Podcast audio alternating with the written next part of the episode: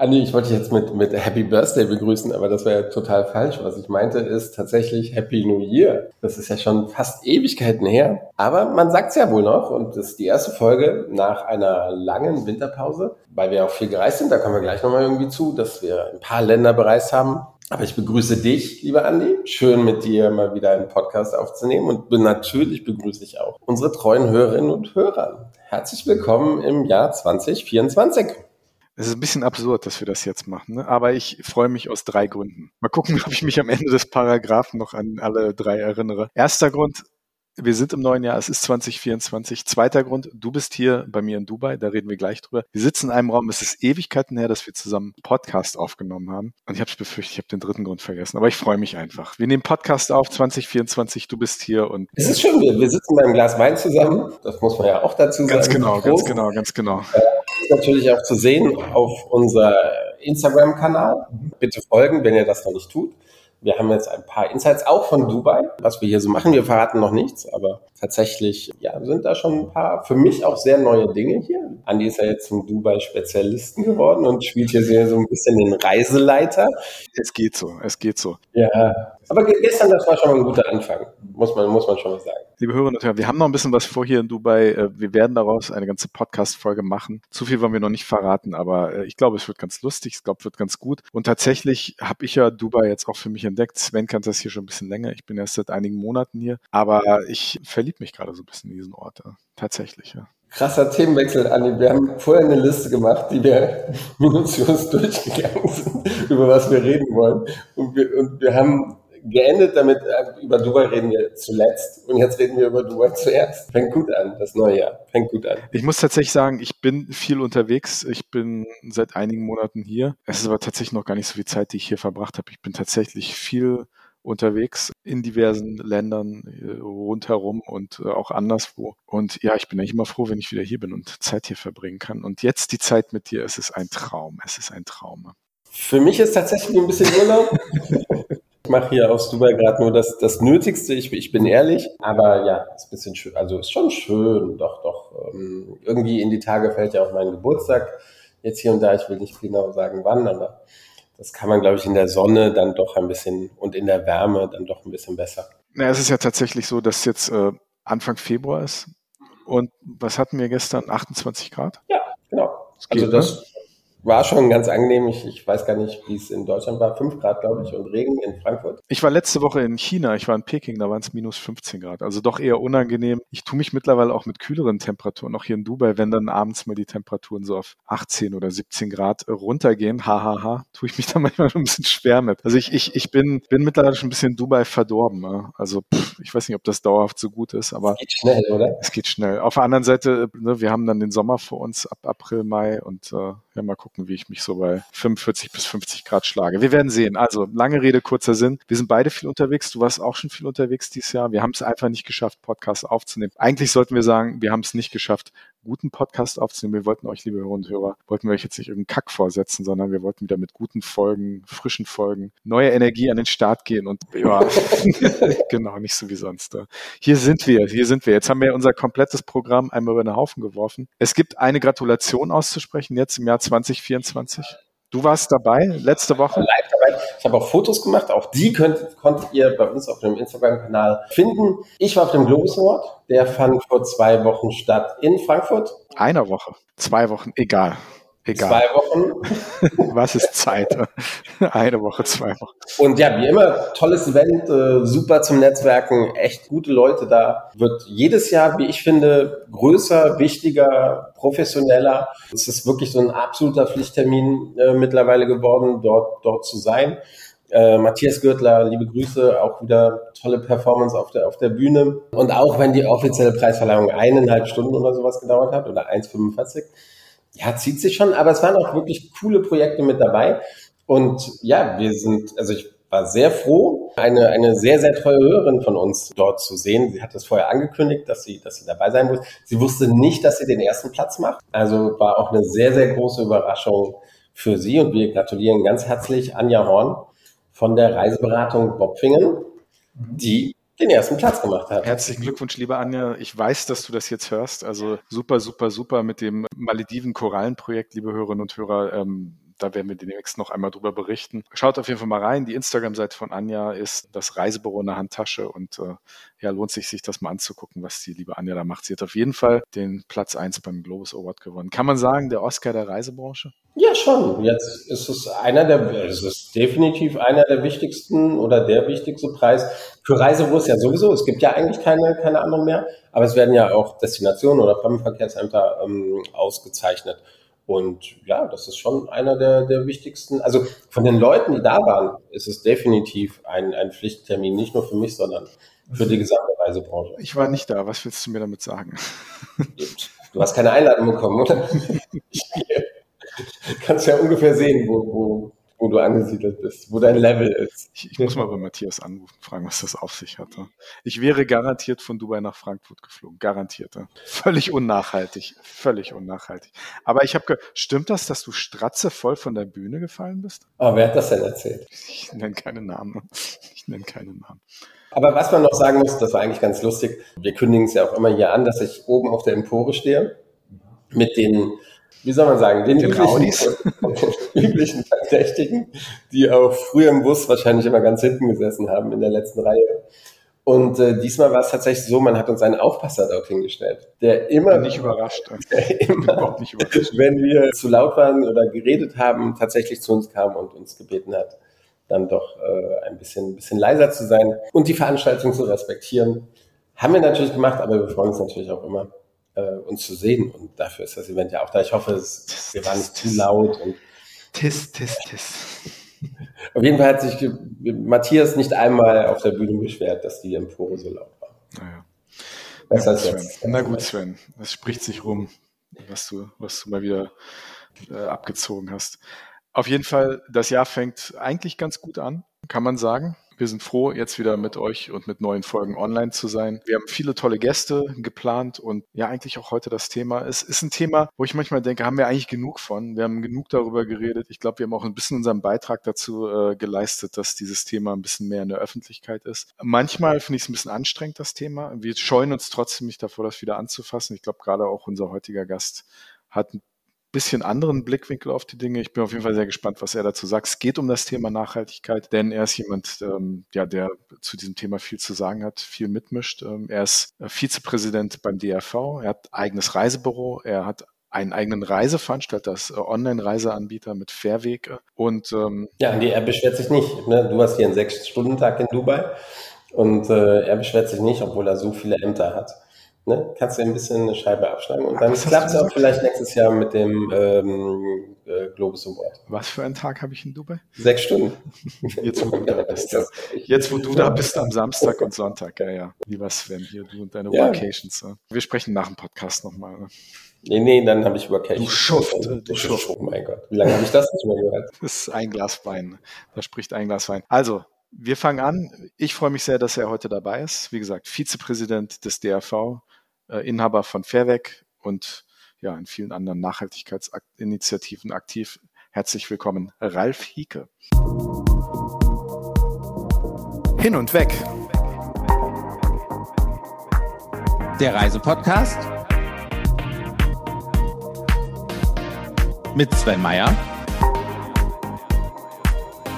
und Andi Jans.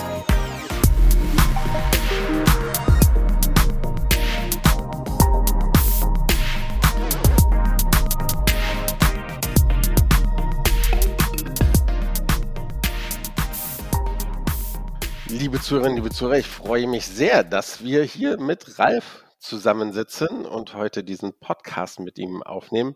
Tatsächlich kennen wir uns gar nicht so gut, aber man sieht dich immer wieder auf Events. Du hast sehr viele verschiedene Positionen, da kommen wir gleich noch drauf äh, zu sprechen. Und deswegen, ja, bist du eigentlich auf jeder Veranstaltung, wo ich hingehe, bist du auch zu sehen. Du stehst auch zum Teil auf der Bühne, äh, hältst, hältst Reden und deswegen dachten wir, wir müssen einfach mal mit dir, ja, ein, äh, eine Runde aufnehmen. Und schön, dass du heute Zeit gefunden hast, Ralf. Ja, vielen Dank für die Einladung. Sehr gerne natürlich. Ich habe es ja gerade schon vorweggenommen. Also du bist Geschäftsführer und Gründer von, von Fairweg, einem digitalen Reiseanbieter, bist aber auch Vizepräsident des Deutschen Reiseverbandes, Vorstand in der Vereinigung Futuris, Reisebüroinhaber und wahrscheinlich noch vieles mehr, was so dazu kommt, Vater vielleicht oder sonst irgendwas. Ja, stimmt. Mensch. Mensch, genau. Auch schon, auch manchmal sehr schwierig, genau. mit, mit welchem Ralf reden wir denn heute? Oder, oder ist es dann doch am Ende immer ein und dieselbe Person?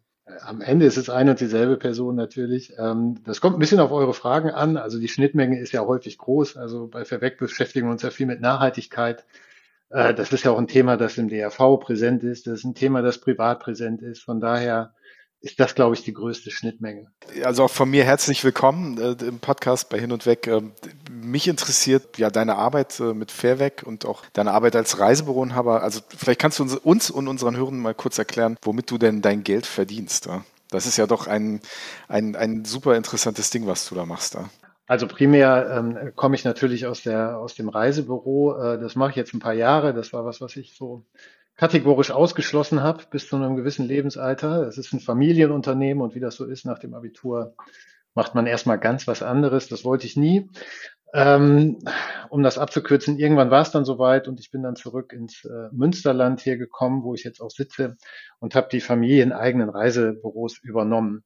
So ganz klassisch. Äh, davon lebe ich natürlich auch, äh, als auch von Verweg, glücklicherweise äh, funktioniert das auch äh, recht passabel seit einiger Zeit. Und Verweg kam dann dazu. Also ich hatte die Idee, aus diesen stationären Büros, die wir hier haben, äh, auch ein entsprechendes Büro mal mit einem nachhaltigen Konzept zu machen. Und zwar, wo mehr oder weniger nur nachhaltige, in Anführungsstrichen, oder nachhaltigere, ist wahrscheinlich die bessere Vokabel, Reisen vertrieben werden. Äh, das hat sich als schwierig äh, herausgestellt, im ländlichen Raum sowieso und in der Stadt, wo man nicht wohnt, muss ich keinem sagen, Standort finden, Personal finden, die Miete bezahlen können. Das Ganze mit weniger Angebot als andere äh, hat sich sehr schnell als schwierig herausgestellt und äh, bin dann glücklicherweise auf meinen äh, äh, Helfershelfer, sage ich manchmal, äh, ist das bessere Wort, äh, Marc Schumacher getroffen, der gesagt hat, das müssen wir online machen. Und da habe ich gesagt, oh, das kann ich überhaupt nicht, aber Marc äh, kann das glücklicherweise. Und so haben wir das dann so ein bisschen gebündelt, diese Idee, das Konzept, äh, haben das dann äh, eben auf verweg.de ins Netz gebracht. Und das ist eigentlich ein, ein OTA für nachhaltige Reisen und daraus hat sich dann so Schritt für Schritt haben sich dann auch noch andere Geschäftsfelder entwickelt, worüber wir äh, aktuell ganz glücklich sind. Wie kam dann das, das Engagement im, im DRV? Da bist du ja auch schon einige Jahre immer mit dabei und wie klappt das zeitlich und, und wann kam der Gedanke so, hey, macht ja auch Sinn, dass ich mich da mehr oder weniger äh, engagiere? Das ist eine ganz klassische Geschichte, die wird jeder, der Verbandsarbeit oder überhaupt ehrenamtlich arbeitet, so macht, wird das so kennen. Am Ende, man, man sagt zum falschen Zeitpunkt mal seine Meinung irgendwo in irgendeiner Runde. Und dann äh, kommt einer und sagt, herzlich willkommen super, im Team. so sieht's aus.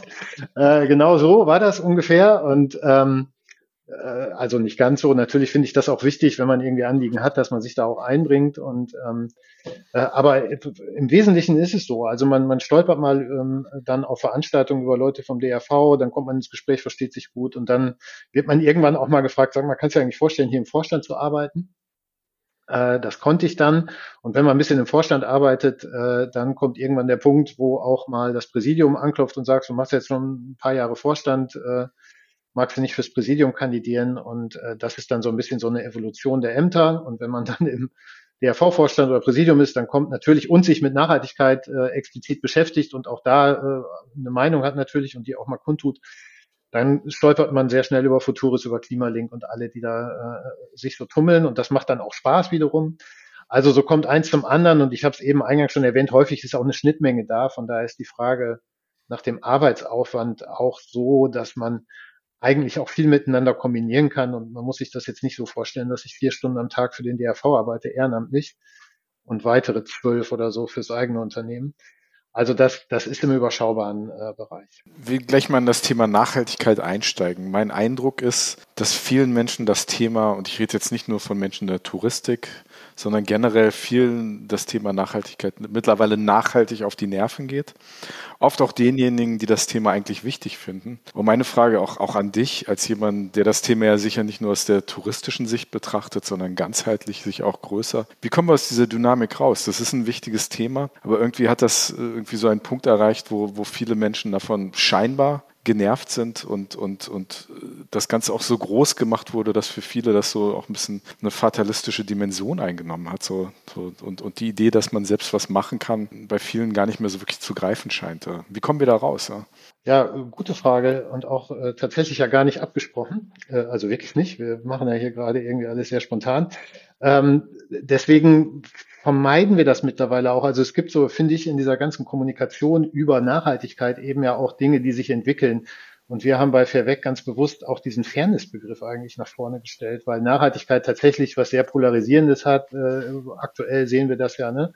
die Gesellschaft sich ja in ein paar Bereichen massiv spaltet. Es gibt immer Schwarz und Weiß und äh, irgendwie alle Leute stehen sich super konfrontativ äh, äh, gegenüber bei vielen Themen. Und, und wir spielen tatsächlich diesen Fairness-Gedanken ganz gut. Also am Anfang haben wir mal gesagt, wir wollen eigentlich das Beste für Gast und Gastgeber. Das ist so ein bisschen so eine Grundidee, die wir auch reingebracht haben.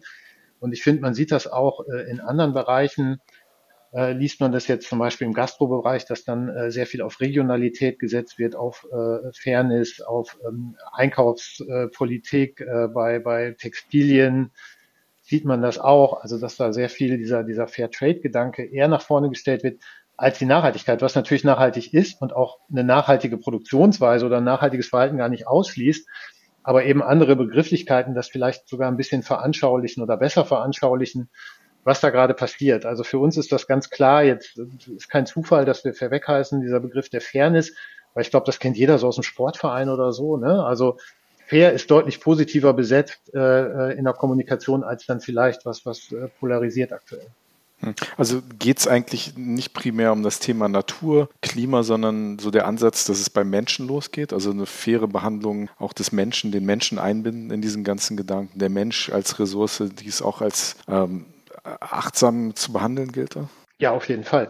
Also das Thema ist in dem Moment, wo wir alle in den Flieger steigen, äh, handeln wir jetzt nicht wahnsinnig nachhaltig. Äh, das ist nicht klimafreundlich, was wir tun. Und äh, eigentlich wollen wir ein bisschen sensibilisieren. Und das Problem in der, in der Touristik ist ja, dass wir diese beiden Komponenten eben die, die ökologische, aber eben auch die soziale Nachhaltigkeit übereinander bringen müssen, weil ich meine, muss ich euch nicht erzählen und wahrscheinlich den meisten, die jetzt hier irgendwann zuhören, auch nicht erzählen das Reisen ja auch einen ganz großen Effekt in Destinationen hat. Also da, da leben ja Menschen von, das stabilisiert äh, ganze Gesellschaften, je nachdem, wo man hinschaut. Also äh, macht auch resilienter gegen politische äh, Instabilitäten, solche ganzen Geschichten, schafft Wohlstand, Bildung, all das, was für uns ja so in Deutschland äh, sehr selbstverständlich ist und nicht unbedingt mit Tourismus in, in Verbindung gebracht wird, ist ja in vielen Ländern der, der Welt, eigentlich kann man das nur zusammendenken. Also, und wie kriegt man das jetzt hin, wenn man über Jahrzehnte gesagt hat, äh, da kommen, äh, da, da passiert Tourismus äh, bei euch im Land, jetzt bleibt der aber weg, weil das ist ökologisch nicht mehr ver, äh, verantwortlich. Also da müssen wir heran. Das ist auch so unsere Schnittstelle. Also wir versuchen schon so ein bisschen auch den Gedanken in die Diskussion zu bringen, dass, dass Qualität vor Quantität kommt. Klar, Vermeidung steht immer an erster Stelle, wenn wir uns äh, die CO2-Emissionen anschauen aber eben auch nicht vergessen, dass das auch eine gewisse Verantwortung gegenüber den Destinationen beinhaltet, was wir da tun. Und, und dieses, diesen Spagat hinzukriegen, äh, damit beschäftigen wir uns eigentlich, äh, im, eigentlich im Wesentlichen. Wie gut bekommt ihr das hin? Weil das ist ja wirklich sehr, sehr schwierig. Und wenn man das Ergebnis sieht, also im Moment ist ja so, wenn wir nachhaltig reisen wollen, dann ist wohl, glaube ich, für die meisten Deutschen gerade blinkt auf, oh Gott, es wird teurer. Nachhaltiges Reisen ist, ist wahrscheinlich teurer. Es wird aber auch so schon alles teurer, Inflation, bla bla bla. Wie, wie ist da der Ansatz? Es reisen ja jetzt schon weniger Leute. Also letztes Jahr weniger Leute, aber größerer Umsatz für die Reisebranche. Kommt man irgendwie aus dem Dilemma auch, auch raus oder, oder heißt es dann doch, naja, für einige dann doch heute nur Mecklenburg-Vorpommern? Ja, Was auch, auch sehr schön sein kann, bin ich mir sicher. und teuer. schön und teuer. Schön und teuer. Ja, ich glaube, das ist so ein bisschen so eine Diskussion. Also die Frage kriegt man ja häufig gestellt, wenn man sich damit beschäftigt und äh, wie du ja richtig erzählt hast, eigentlich nur auf Veranstaltungen ist und nicht im Büro äh, regelmäßig. Ähm, also immer, wenn man mit Leuten diskutiert, privat wie geschäftlich, kommt das, naja, es wird alles teurer und kann man dann gar nicht mehr im Urlaub. Ich glaube, das ist das geht so ein bisschen am Thema vorbei, weil Leute, die einmal im Jahr in Urlaub fahren, die tragen jetzt gar nicht mal dazu bei. Ich glaube, es geht wirklich um diese Quantität. Und es hat auch niemand irgendwie groß diskutiert jetzt über viele Jahre, dass Reisen ja eigentlich auch häufig viel zu billig ist. Also billig Airlines, die dazu beitragen, Überpreis Nachfrage zu schaffen und nicht umgekehrt, dass viele Leute wirklich immer gesagt haben, naja gut, ich wollte zwar nie nach, keine Ahnung wo, aber wenn es für 9,99 Euro angeboten wird, dann fliege ich da halt mal hin. So, ne? Habe ich einen günstigen Flug geschossen, also ab dafür. Äh, das war ja auch eine, eine ziemlich äh, verfehlte Logik eigentlich. Und es geht gar nicht darum, dass Leute nicht einmal im Jahr in den Urlaub fliegen sollen, vielleicht auch zweimal, also vielleicht auch eher einmal und dann einmal im Jahr vielleicht auch mal die Bahn nutzen oder sowas. Sondern es geht wirklich um diese Kurztrips, um dieses Suggerieren, du kannst auch drei, vier Mal im Jahr äh, in den Urlaub fliegen. Und wir sehen ja auch, dass das in höheren Einkommensstufen, da ist ja die CO2-Emission pro Kopf deutlich höher. Also äh, je reicher äh, jemand ist, umso mehr imitiert er ja auch. Und häufig leider gibt es da auch wenig Hemmungen. Also es gibt ja diese klassischen Beispiele, die das so ein bisschen zugespitzt zeigen, dass diese Strecke von Hamburg nach Sylt so wahnsinnig viel geflogen wird.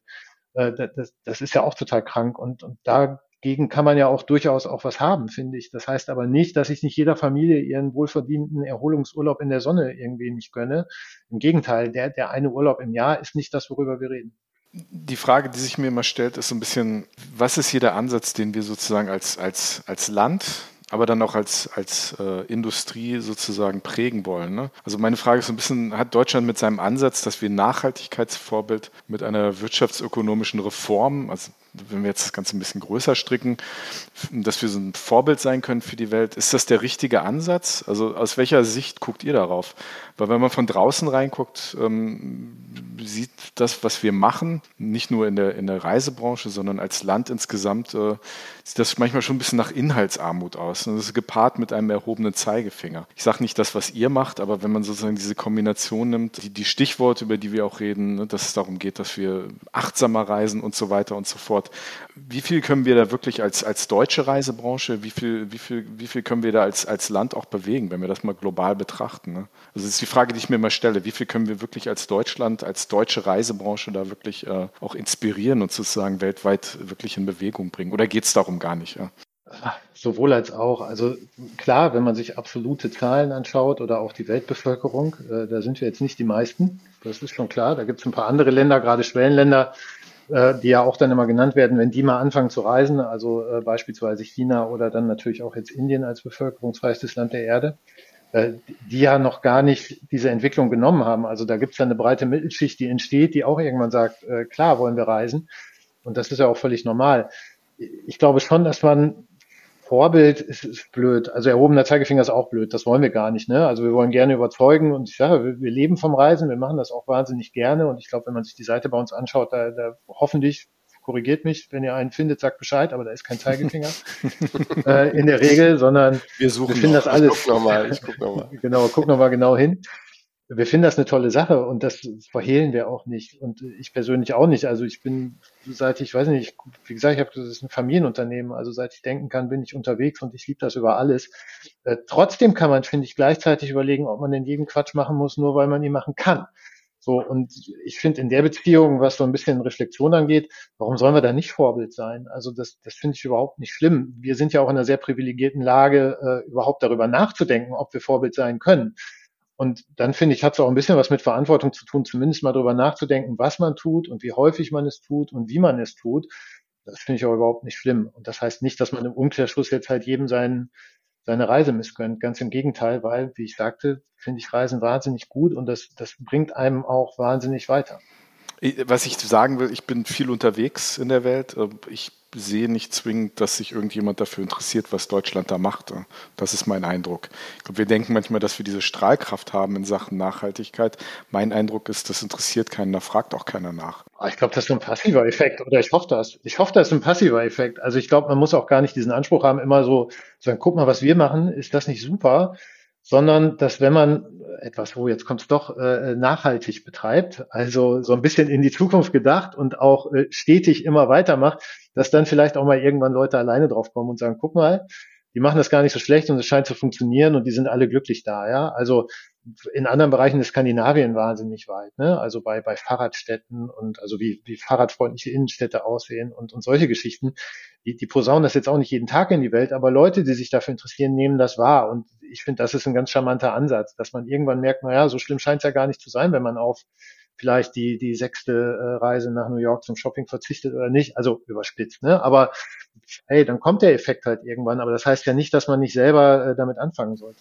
Äh, ich habe gerade irgendwie das, das Wort Spaß irgendwo gehört. Also es scheint dir das Thema scheint dir Spaß zu machen und der Ansatz auch, dass das eben nicht so ein müßiges Thema ist, sondern dass sich damit zu beschäftigen, auch Dinge neu zu machen, auch was gestalterisches, kreatives vielleicht hat. Also wenn man sich eure Webseite anguckt, tatsächlich habe ich den Zeigefinger da nicht gefunden. Es sind viele hochinteressante Hotels, die man vielleicht anderswo nicht gleich irgendwie auf der Titelseite findet, äh, die sehr interessante Sachen machen in Sachen Nachhaltigkeit. Also ist das auch euer Ansatz, dass das halt auch Spaß machen soll, sich mit den Themen auseinanderzusetzen? Ja, total. Also um Gottes Willen. Also ich glaube, wer uns auch länger kennt, äh, äh, der weiß, dass wir immer eigentlich auch ganz gerne unter Menschen sind, Menschen mögen und was ich sagte, also wir mögen Reisen total, wir mögen diesen Austausch. Ne? Also ich kenne nichts anderes von Kindesbeinen an.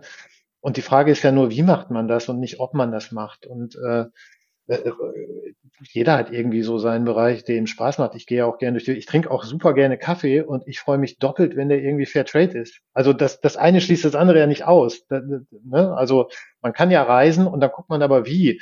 Und, und da geht's ja dann auch wiederum bei diesen sozialen Aspekten ganz viel um Wertschöpfung. Also was kommt vor Ort an und was sind das für Menschen und werden die gut bezahlt und so. Und ich finde, wenn einem was Spaß macht, dann sollte das auch den Leuten Spaß machen, die es anbieten. Du bist ja wirklich in vielen Vereinigungen drin und, und engagierst dich dafür. Was ist denn deine Vision? Wie, wie reisen wir denn in zehn Jahren, in 15 Jahren, wenn es ja nach dir ginge, äh, ne? wenn du bestimmen könntest? Wie, wie sähe das aus? Ich glaube, dass wir schon bewusster reisen sollten. Also was ich sagte, so in der, in der Planung, das ist ja auch so ein Ding, wofür wir antreten, dass man die Planung so möglichst äh, fair, nachhaltig, wie auch immer gestalten kann, wie man das eben macht. Ich glaube, dass wir reisen sollen und äh, idealerweise, und das ist ja dann vielleicht nochmal ein ganz anderes Themenfeld oder ein ganz anderer Block, den man da dann auch ganz gut aufmachen kann, ist das die einzige Möglichkeit, wie wir weiterhin wie gewohnt mobil bleiben können, ja, alternative Antriebe sind und alternative Kraftstoffe und diese Themen. Da sind 15 Jahre fürchte ich ein bisschen kurz gegriffen. Ich glaube, dass das ein bisschen länger dauert. Und bis dahin müssen wir halt vielleicht auch mal einmal weniger reisen oder einmal anders reisen. Beispielsweise muss man, glaube ich, in die Richtung denken, wie man sich innereuropäisch auch mit dem Zug bewegen kann. Also jetzt auch nicht immer. Klar, muss man mal irgendwo hin und das muss schnell gehen.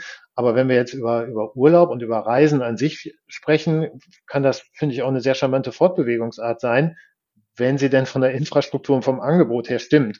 Und da hoffe ich, dass 15 Jahre ein Zeitfenster äh, ist, wo man da jetzt erkennt, dass da was zu machen ist und das auch in Angriff nimmt. Wenn man sich überlegt, dass in China schon Prototypen mit künstlichem Kerosin fliegen, äh, also vielleicht ist zumindest die technische, die technologische Komponente von, von diesem Wandel, kommt ja vielleicht viel früher aus einer ganz anderen Richtung, von der man das vielleicht gar nicht erwartete. Also ich würde mich freuen. Ich glaube, jeder wird sich freuen. Ne? Also wenn wir, wenn wir es schaffen, äh, mit alternativen Kraftstoffen, die eben nicht fossil sind, unterwegs zu sein, umso besser auf jeden Fall. Ich würde doch gerne nochmal fragen, weil du hast das Thema Wertschöpfung eben erwähnt, hast du auch erwähnt, dass du sozusagen ähm, in dieses Familienunternehmen reingekommen bist, dann doch spät, vielleicht ein bisschen unerwartet. Wie bist du denn zu dem Thema Nachhaltigkeit gekommen? War das schon immer Teil eurer touristischen DNA als, als, als Reisebüro, Unternehmen? Ne? Also wo, wo, wo, kam das her? Wie ist das gekommen, dieses Interesse dafür? Nee, gar nicht. Also wir sind klassische Reisebüros. Ich könnte jetzt, ich könnte jetzt sagen, ja, wir haben auch ein angegliedertes Busunternehmen. Das Unternehmen wird auch bald 100 Jahre alt. Also das Reisebüro ist aus diesem Busunternehmen auch mit entstanden, das es auch immer noch gibt. Und das ist ja äh, ein sehr umweltfreundliches Fortbewegungsmittel übrigens, der Fernreisebus. Äh, wenn der gut ausgelastet ist, sogar freundlicher als die Bahn, klimafreundlicher als die Bahn unterwegs. Könnte ich alles erzählen, stimmt aber nicht. Ähm, ich ich finde es schon spannend. Also ich bin irgendwie dazu gekommen, also einfach aus Interesse, weil ich denke, ja, man muss sich halt irgendwie äh, so durch die Welt bewegen, wie man halt so schön, so schonend wie möglich. Also ich mag schon gerne Natur, bin gerne draußen äh, und bin äh, sozusagen auch äh, im wahrsten Sinne des Wortes mit Greenpeace verheiratet. Also es ist bei uns privat auch ein Thema. Meine Frau ist bei Greenpeace, äh, betreut dort äh, die, die Waldkampagne und von daher sind wir sehr naturverbunden und sehr umweltliebend, um das jetzt mal so ein bisschen pathetisch zu sagen, was aber äh, überhaupt nicht pathetisch ist, sondern ganz praktisch versuchen wir halt, uns so vernünftig zu verhalten, wie es denn irgendwie geht. Und durch diese Affinität und durch Freunde und äh, alles, was man so im Alltag tut, kommt das dann von alleine und dann hat man irgendwann den Punkt, wo man sich die Frage stellt, naja, ich mache irgendwie hier was mit Reisen und reise auch gerne, aber wie kann ich denn das, was ich am liebsten tue, äh, so vernünftig machen, wie es denn irgendwie möglich ist. Du sagst, du bist groß geworden in einem Familienunternehmen. Jetzt kommt der Sohnemann daher und will, will alles anders machen. Wie groß war der Kampf mit, mit der älteren Generation? Äh, gar nicht. Also so, die ältere Generation war dann meine Mutter und äh, die war auch immer sehr äh, nach vorne gerichtet. Also die fand das super, ja auf der Fairweg-Seite gibt es viele interessante Hotels, das haben wir eben schon mal kurz angesprochen, die ja von euch als nachhaltig eingestuft werden. Wie läuft denn dieser Prozess äh, konkret? Äh? Wie gut kennt ihr jedes einzelne Hotel? Und da gibt es auch diesen Fairweg-Score, den ich ganz interessant fand. Äh, kannst du da ein bisschen drüber erzählen? Äh, ja, der Score. Äh, also jedes Hotel äh, oder die erst, der erste Teil der Frage, der ist schneller beantwortet. Natürlich kennen wir nicht jedes Hotel persönlich, das wäre total schön. Aber äh, damit kommen wir zum Score und vor allen Dingen dieser, dieser Grundlage des Scores. Äh, also es ist ja nichts, was gewürfelt wird, sondern der setzt sich aus ganz verschiedenen Komponenten zusammen. Also im Wesentlichen ist es so, dass es ja zahlreiche äh, Zertifikate am Markt gibt. Und ähm, die schicken uns ihre Mitgliedsunternehmen, um das mal ganz vereinfacht zu erklären. Und dann wissen wir ja schon mal, äh, okay, da ist ein Haus, das ist zertifiziert. Und von diesen jeweiligen Zertifikaten kennen wir auch die Grundanforderungen. Das heißt, diese, die Basis äh, des Scores oder das Fundament ist schon mal dadurch gelegt, dass wir wissen, wenn ein Hotel Zertifikat XY hat, äh, dann hat es dieses Zertifikat nur zum Beispiel, weil es 100% regenerative Energie nutzt. Da müssen wir es gar nicht mehr recherchieren. So, also durch diese Grundanforderungen der Zertifikate gibt es schon mal einen Grundwert. Und darüber hinaus äh, haben wir dann eine Redaktion, ähm, die dann nochmal schaut, hat das Hotel eigentlich auch einen individuellen Nachhaltigkeitsbericht oder macht es auf seiner Seite kenntlich, wo es sich zum Beispiel vor Ort äh, lokal engagiert in Projekten. All diese Dinge, die vielleicht ein Zertifikat so detailliert gar nicht abfragen kann. Und dementsprechend besser kann dieser Score dann auch ausfallen. Und diese Zertifikate, die wir nutzen, die sind natürlich CSTC akkreditiert, also recognized äh, zum Beispiel. Äh, und wer sich damit wiederum auskennt, der weiß, das ist so ein bisschen, ja, wie soll ich das vereinfacht sagen, das Zertifikat der Zertifikate oder so ein bisschen so der, der, der Pate der Zertifikate vielleicht. Äh, also wenn die ein Zertifikat anerkennen, dann ist das schon äh, ganz gescheit. Und aus diesen vielseitigen oder vielfältigen Informationen setzt sich dann ganz standardisiert unser Score aus, äh, setzt er sich zusammen. Das heißt, wir würfeln den nicht. Da setzt sich niemand hin und denkt, boah, coole Bilder und anscheinend auch eine vegane Küche, mega, gibt jetzt irgendwie sechs Punkte oder so. Das ist schon alles sehr, sehr durchdacht und setzt sich eben aus diesen äh, uns bekannten und auch eben wiederum durch Dritte unabhängig geprüfte äh, Quellen äh, dann zusammen. So, und so können wir natürlich auch, und das ist eigentlich das Ziel, und das ist vielleicht jetzt auch wieder ein bisschen anschaulicher und interessanter, was wir machen wollten, war Nachhaltigkeit auch vergleichbar zu machen und auch in verschiedene Teilbereiche aufzubrechen. Also ein nachhaltiges Hotel ist ja nicht gleich ein nachhaltiges Hotel, sondern es gibt das eine, das vielleicht so ein bisschen was macht, und es gibt äh, das andere Hotel, das einfach sich beide Beine ausreißt bei dem Thema. Und in vielen Bewertungsskalen waren die aber immer gleich, war halt nachhaltig, so oder fair oder bio oder irgendwas. Und genau das wollten wir so ein bisschen aufbrechen und auch da eine Vergleichbarkeit schaffen. Hm. Ist das auch der Punkt, wo es dann für den Buchenden anfängt, Spaß zu machen, kann ich mir vorstellen? Also wenn man sich anguckt, da ist jemand, der sich für Bioküche interessiert, der kann dann wirklich relativ quantifizierbar auch gucken, ne, wo gehe ich hin? Ne? Also wo ist das Thema Kulinarik auch nachhaltig irgendwie ne, stärker gewichtet als anderswo? Ne? Also jetzt mal als Beispiel genannt. Ne? Ja, absolut. Also ähm, wir haben ja auch da wiederum versucht, äh, da jetzt auch nicht zu überfrachten äh, und mit diesem Score, mit diesen zwölf Einzelkriterien und so einer Balkenlösung irgendwie zu machen, dass man so auf den ersten Blick schon mal eine Grundidee bekommt. So und dann kann man natürlich auch tiefer einsteigen und sich zum jeweiligen Punkt nochmal äh, was durchlesen. Und auch ganz wichtig zum jeweiligen Zertifikat, weil auch da gibt es ja Unterschiede. Also es gibt Zertifikate, die sind super streng und es gibt ein paar, die sagen, ja, mein Gott, schick halt mal was rein, gucke ich mir an. Also auch da gibt es ganz verschiedene ähm, Klassifizierungen und auch zum jeweiligen Zertifikat kann man ja bei uns nochmal nachlesen, was, was machen die überhaupt und, und wie schätzen wir das ein. Also man kann immer so ein bisschen tiefer in diesen Kaninchenbau reinkriechen und das war auch die Idee von einer sehr einfachen ersten visuellen Lösung, dass man so einen Überblick kriegt, äh, je nach Interesse dann auch immer die Möglichkeit zu haben, ein bisschen tiefer einzusteigen.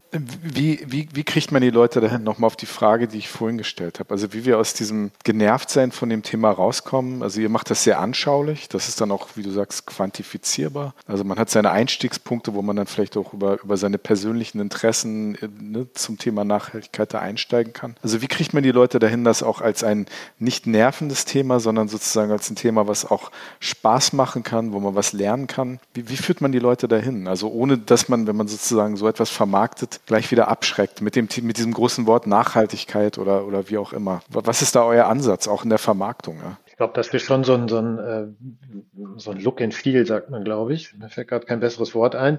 Äh, nutzen wie andere natürlich auch. Also Urlaub ist was Positives, das macht Spaß, Erholung, Reisen, also all das ist ja eigentlich was total Positives so und deswegen nutzen wir ja die Bilder, die andere auch nutzen und zeigen gleichzeitig und, und das ist häufig dann auch sogar ein B2B-Thema, wenn wir über Veranstalter reden, die ja äh, mittlerweile auch in Teilen unseren Score nutzen und auf, mit anderen, wo wir auf anderen Ebenen auch zusammenarbeiten, die häufig gar nicht wissen, dass die Hotels, die sie ja sowieso haben, auch zertifiziert sind. Also häufig können wir ja auch zeigen, dass das eine das andere gar nicht ausschließt. Das sind eigentlich immer so die, die besten Momente, wenn Leute sagen, ja, ist ja teurer und boah, finde ich gar nicht. Und dann können wir aber äh, wirklich, keine Ahnung, wie viel Dutzend Hotels schon im, Best im Bestandsportfolio nennen, wo das gegeben ist, aber viele gar nicht wissen, dass sie diese Schnittmenge schon im eigenen Produkt haben. Wer nutzt denn diesen Score noch?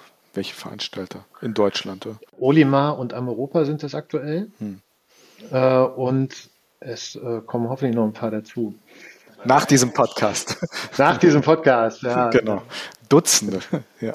Dutzende, ja. ja. Aber was wir schon machen, äh, auch über, über diese Stay Fair-Kennzeichnung in Amadeus, da kriegt es dann auch Drive für den Vertrieb, das ist vielleicht ganz wichtig. Also da, da geht es dann wirklich jeder, der Bistro nutzt äh, in Deutschland, das sind ja ein paar Büros, die können entsprechend danach filtern, das sind unsere Informationen.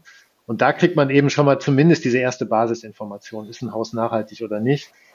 Da kann man dann als Büro, wenn man möchte, äh, nochmal reingehen. Wir versuchen das gerade auch stationär, da sind wir mittendrin auch mit den Mitarbeitenden. Wir haben eine Kooperation mit, äh, mit dem AER, betreiben dann in Kürze, oder nicht wir betreiben, sondern unter unserem Namen verweckt, gibt es dann 20 Reisebüros in Deutschland. Da freuen wir uns sehr drauf, äh, wo wir genau das Thema angehen. Wie kriegt man es denn auch stationär beraten und wie vermittelt man das eben genau ohne Zeigefinger, sondern einfach als Alternative mit anzubieten und dafür zu werben, dass es ja schon tolle Produkte gibt. Also die müssen wir gar nicht äh, erfinden oder die müssen wir auch nicht großartig suchen, sondern dass man genau die Leute, die sich engagieren, dann eben auch in die Angebote mit einbringt. Ich glaube, das ist ja wirklich eins der größeren Probleme. Ne? Also ich habe neulich, wie letzte Woche, glaube ich, wieder eine Umfrage gesehen, wo, wo tatsächlich steht, ja, 60 Prozent der Leute wollen nachhaltig reisen und, und wollen so buchen und wollen so Urlaub verbringen. Und für die ist das wichtig und, und toll. Und wenn man dann im Reisebüro an, anfragt, wie oft kommt die Nachfrage, ähm, sagen die halt, spielt eigentlich gar keine Rolle. Am Ende ist es der Preis, wie immer. Ja. Hoffen wir, dass es da. Aber das ist von Henne-Eiding. Ja, ja, ja. Und das ist auch, also das ist so die, die, die bekannte NIT-Studie, die das immer wieder sagt. Also diese zwei Drittel der Leute, denen ist es super mhm. wichtig und dann konvertiert genau. das vielleicht bei vier oder fünf Prozent am Ende, irgendwie sowas. Ja. Und das, also meiner Ansicht nach hat das zwei Gründe. Das wird dann immer reflexartig über viele Jahre wurde dann auf, auf Tagungen und überall in Diskussionsrunden immer gesagt, ha, der blöde Kunde. So, ne? Der kapiert's nicht. Der, der sagt sowas und dann macht er das nicht. Und das heißt dann unter äh, gebildeten Menschen Attitude Behavior Gap. Äh, äh, das wird dann auch immer gerne genannt. Und äh, aber dieses Attitude Behavior Gap, das wird immer oder wurde immer und bis heute eigentlich immer auf den Kunden projiziert. Also der macht was anderes, als er sagt. Aber wenn wir ehrlich sind, gibt es dieses Attitude Behavior Gap ja bei den Veranstaltern ganz genauso. Also die erzählen auch viel über Nachhaltigkeit und dass das deren DNA ist und ich weiß nicht was und wie wichtig. Aber die Angebote sind nicht da. Also wir sind ja dafür angetreten, die sichtbar zu machen. Und also es gehören ja immer zwei dazu. Und wenn man sich überlegt, natürlich, wenn man ein klassisches Reisebüro hat, wo ein riesen Kreuzfahrtschiff im Schaufenster ist und dann so Aushänge mit Last Minute und 499 Euro Türkei und so, da, da kriege ich ja auch häufig gespiegelt, dass die Leute im Reisebüro, die Expedientinnen und Expedienten sagen, na ja, ich habe solche Kunden gar nicht. Ja, logisch. Wer der affin ist, geht denn in so ein Reisebüro rein? Also äh, ist ja klar. Also da kommt ja keiner rein und sagt, oh, guck mal, ein normales, in Anführungsstrichen gar nicht wertend gemeint, ein normales Reisebüro, da gehe ich jetzt rein und frage mal, was die zum Thema Nachhaltigkeit oder faire Reisen für mich bereithalten. Die Leute gehen ja vorbei und bleiben im Netz. Die kommen wahrscheinlich, ja, zu verweckt dann jetzt irgendwann, weil es es gibt, oder recherchieren halt aufwendig selber irgendeinen Kram. Aber ich glaube, als letztes Gehen Sie in ein Reisebüro, wo ein riesen Kreuzfahrtschiff im Schaufenster ist. Ich rate mal, dass bei euch im Schaufenster keine äh, großen Kreuzfahrtschiffe hängen. Aber was, Doch, was, bei mir was, schon. Ja? Ja, im stationären Büro schon. Das ist, äh, ist ja ein altes Reisebüro hier in Milzen und auch null Hehl draus, ne? Und klar verkaufen wir Kreuzfahrten. Das ist auch überhaupt nicht ich bin jetzt hier nicht einer, der äh, hier äh, Wasser predigt und Wein trinkt oder so bei dem Thema. Äh, damit beschäftigen wir uns aber auch. Und das wird natürlich bei den stationären Büros, die wir dann jetzt gemeinsam mit dem AER machen, da wird das ein Thema sein. Wie, wie äh, stellen wir uns nach außen auch da? Und das sind auch Gedanken, die wir uns machen. Ich wollte nur veranschaulichen, dass das so eine Wechselwirkung ist. Also, dass die einen immer sagen, naja, die Kunden buchen nicht. Klar, andererseits, die Kunden, die es buchen würden, fühlen sich nicht angesprochen. Also ich glaube, da muss man schon beide Seiten. Aber wäre das nicht, also wenn du sagst, ich predige nicht Wasser und trinke Wein, ist da nicht der Ansatz dann zu sagen, ich füttere den Markt nicht mit etwas, was eigentlich nicht mit dem, was ich mit Fairweg mache, eigentlich nicht übereinstimmt? Oder ist das einfach eine unternehmerische Entscheidung? Das wurde immer so gemacht und dann verkaufen wir natürlich AIDA, TUI Cruises, MSC, wen auch immer. Ja, das ist eine Transformation. Also das, das gehört auch dazu. Natürlich machen wir uns stark darüber Gedanken, wie kriegen wir es hin, Bestandskunden nicht zu verlieren, neu zu gewinnen und die Bestandskunden dahingehend zu sensibilisieren, dass sie sich bei ihrer nächsten Reiseentscheidung vielleicht auch mal äh, andere Gedanken machen. So äh, das, das gehört dazu. Ich will das gerne transformieren. Wir sind da auch dabei. Also es ist jetzt nicht, dass ich sage, naja gut, stationär mache ich das eine und, und online mache ich das andere oder je nach Projekt, sondern ähm, dieses Unternehmen, was es hier, wie gesagt, seit, also das Reisebüro gibt es jetzt fast 50 Jahre, äh, das hat entsprechend ja auch ganz viele tolle Kolleginnen, auch ein Thema, die muss man auch mitnehmen. Also ich kann jetzt nicht irgendwie sagen, ab morgen ist die Welt eine andere und ihr verkauft nichts mehr, dann sind die wahrscheinlich übermorgen nicht mehr im Büro, weil ich die nicht mehr bezahlen kann. Also ganz ehrlich, da geht es um Transformation und nicht um irgendwie innerhalb von 24 Stunden sich irgendwie 180 Grad drehen. Aber dann ja auch irgendwie der interessante Ansatz zu sehen, wie man dann auch äh, mit den Mitarbeiterinnen und Mitarbeitern umgeht, äh, die sozusagen die Themen ranführt, dann auch die, die, die Kunden sozusagen da mitzunehmen, so auf diesen Pfad äh, dann, dann neue Sachen zu machen. Aber sicher super schwer, oder? Das ist jetzt sicher auch, auch kein einfacher Weg, oder? Oder habt ihr da irgendwie eine, eine Roadmap, wie das aussehen kann? Oder hangelt man sich dann da so durch, ja? Ja, also man versucht eine Roadmap zu machen, durch die man sich dann durchhangelt, so wahrscheinlich. Also das, wie gesagt, das, das hat natürlich auch viel mit, mit verschiedenen äh, Charakteren zu tun, sowohl im Büro selbst bei den Mitarbeitenden als auch natürlich auch bei, bei KundInnen, die dann irgendwie auch ein bisschen mal empfänglicher sind, mal nicht so empfänglich sind. Und das muss man dann, und da geht, da kommt dann, glaube ich, noch viel stärker der Zeigefinger. Also äh, der ist da überhaupt nicht angesagt. Man kann ja nicht jemanden, der ihm wirklich gegenüber sitzt, den man seit Jahren kennt, auf einmal dann irgendwie belehren oder bekehren wollen. Darum geht's gar nicht. Also Kollege Rainer Hageloch hat das mal ganz gut formuliert. Er hat gesagt, äh, wir wollen ja überzeugen und nicht bekehren. Also äh, darum geht's. Und das wollen wir auch gerne behutsam machen. Und ob das jetzt äh, zwei Jahre dauert oder drei, keine Ahnung. Aber auf jeden Fall wollen wir uns wahnsinnig gerne auf den Weg machen. Also es geht nicht darum, den Kreuzfahrer von heute, dass der morgen schon irgendwie im ökologischen Baumhaus in Costa Rica sitzt, ne? sondern halt ein nee, Das macht dir wahrscheinlich auch gar keinen Spaß. Ja, also es, darum geht's ja auch. Also also das steht ja immer noch im Mittelpunkt. Wir sind ja auch äh, Dienstleister, also das, das vergesse ich ja auch nicht. Wie gesagt, also ich bin jetzt hier nicht der, der, der krasseste Typ irgendwie, der äh, äh nach, keine Ahnung, auch schon ein paar Jährchen im Beruf sagt, ich habe jetzt alles neu erfunden, sondern mir geht es wirklich darum, dass wir uns in die richtige Richtung in Bewegung setzen. Und klar dauert das. Das, das ist mir bewusst. Äh, und das soll aber auch immer so sein.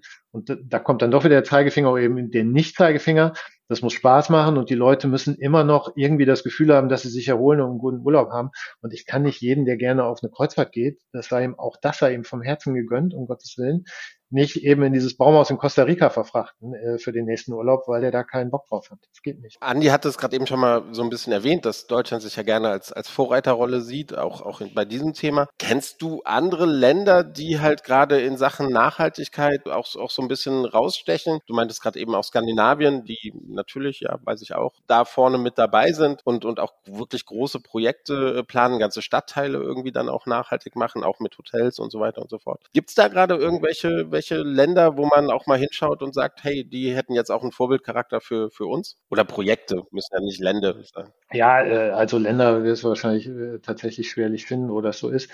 Ich finde schon, dass die Skandinavier vorne sind. Ich finde auch die Österreicher in der Hotellerie ganz spannend, die da auch einen sehr starken Naturbezug immer herstellen und natürlich auch durch den Skitourismus auch nochmal einen ganz anderen Zugang zu dem Thema haben. Die, die machen sich natürlich auch Gedanken, was passiert eigentlich, wenn im Winter hier nicht mehr so viel Schnee liegt, wie es eigentlich in der Vergangenheit der Fall war. Ich glaube, viele Leute werden ganz schnell von alleine dahin getrieben. Also dann gibt es auch Länder, die die Natur sowieso als ihren äh, originär oder als Geschäftsmodell entdeckt haben. Also gerade die afrikanischen Länder natürlich mit Nationalparks und all diesen Dingen oder auch in In den Vereinigten Staaten äh, gibt es viele Nationalparks, wo man merkt, das funktioniert. Ja, das ist auch ein Touristenmagnet.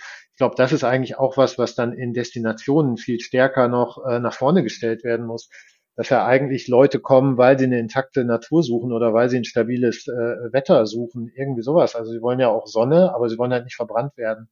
Im Sommer geht wahrscheinlich keiner mehr bei 50 Grad irgendwo an den Strand, wenn ganze Berghänge gerade abbrennen parallel oder so. Das wird ja nicht passieren. Also ich glaube, dass da viel in den Destinationen noch getan werden wird. Da tut sich auch schon viel. Also die Türkei ist ein Beispiel, die sich gerade ja sehr stark in der Hotellerie auf den Weg machen. Dort ja quasi von ganz oben verordnet äh, die Hotellerie durchzertifizieren, gemeinsam mit dem GSDC. Das ist ein Projekt, was wir uns natürlich auch ganz genau angucken und wo, was wir auch sehr spannend finden, wie da auch dann eben was in Deutschland ja einen riesen Aufschrei übrigens zur Folge hätte. Aber das sind so Dinge, die, die, werden ja passieren. Also jeder muss sich damit auseinandersetzen, egal welches Land der Erde. Wenn die Leute nicht mehr kommen, weil wahlweise zu heiß, zu nass oder sonst was, zu abgebrannt oder äh, einfach nur noch Sturmschäden, dann ist das Land ja auch nicht mehr bereisbar. Ja, das ist schon eine interessante Diskussion. Wir hatten mittlerweile auch einige Jahre her, Sven, ne, die Sprecherin von Fridays for Future bei uns zu Gast und die die These aufgestellt hat, dass äh, wirkliche Nachhaltigkeit nur in Demokratien irgendwie möglich ist. Und wir sehen dann in vielen Orten, die jetzt nicht zwingend lupenreine Demokratien sind, wo es auch keine, keine, keine Lobbys gibt, keine Autolobbys und eine, eine Öl- und Gaslobby gibt, äh, dass man doch Dinge relativ schnell durchdeklinieren kann, wenn man das möchte. Das ist dann aber vielleicht auch nur ein Aspekt von Nachhaltigkeit. Aber ich glaube, das ist eine Debatte, die noch nicht ganz zu Ende geführt ist, ne? wo dann wirklich die großen technologischen und vielleicht auch schnelleren Transformationen herkommen können. Sehr ja, spannend. Gut oder schlecht brauchen wir Teil 2 für, für die Diskussion. Die ist nochmal, wie gesagt, das ist super schwierig, um Gottes Willen.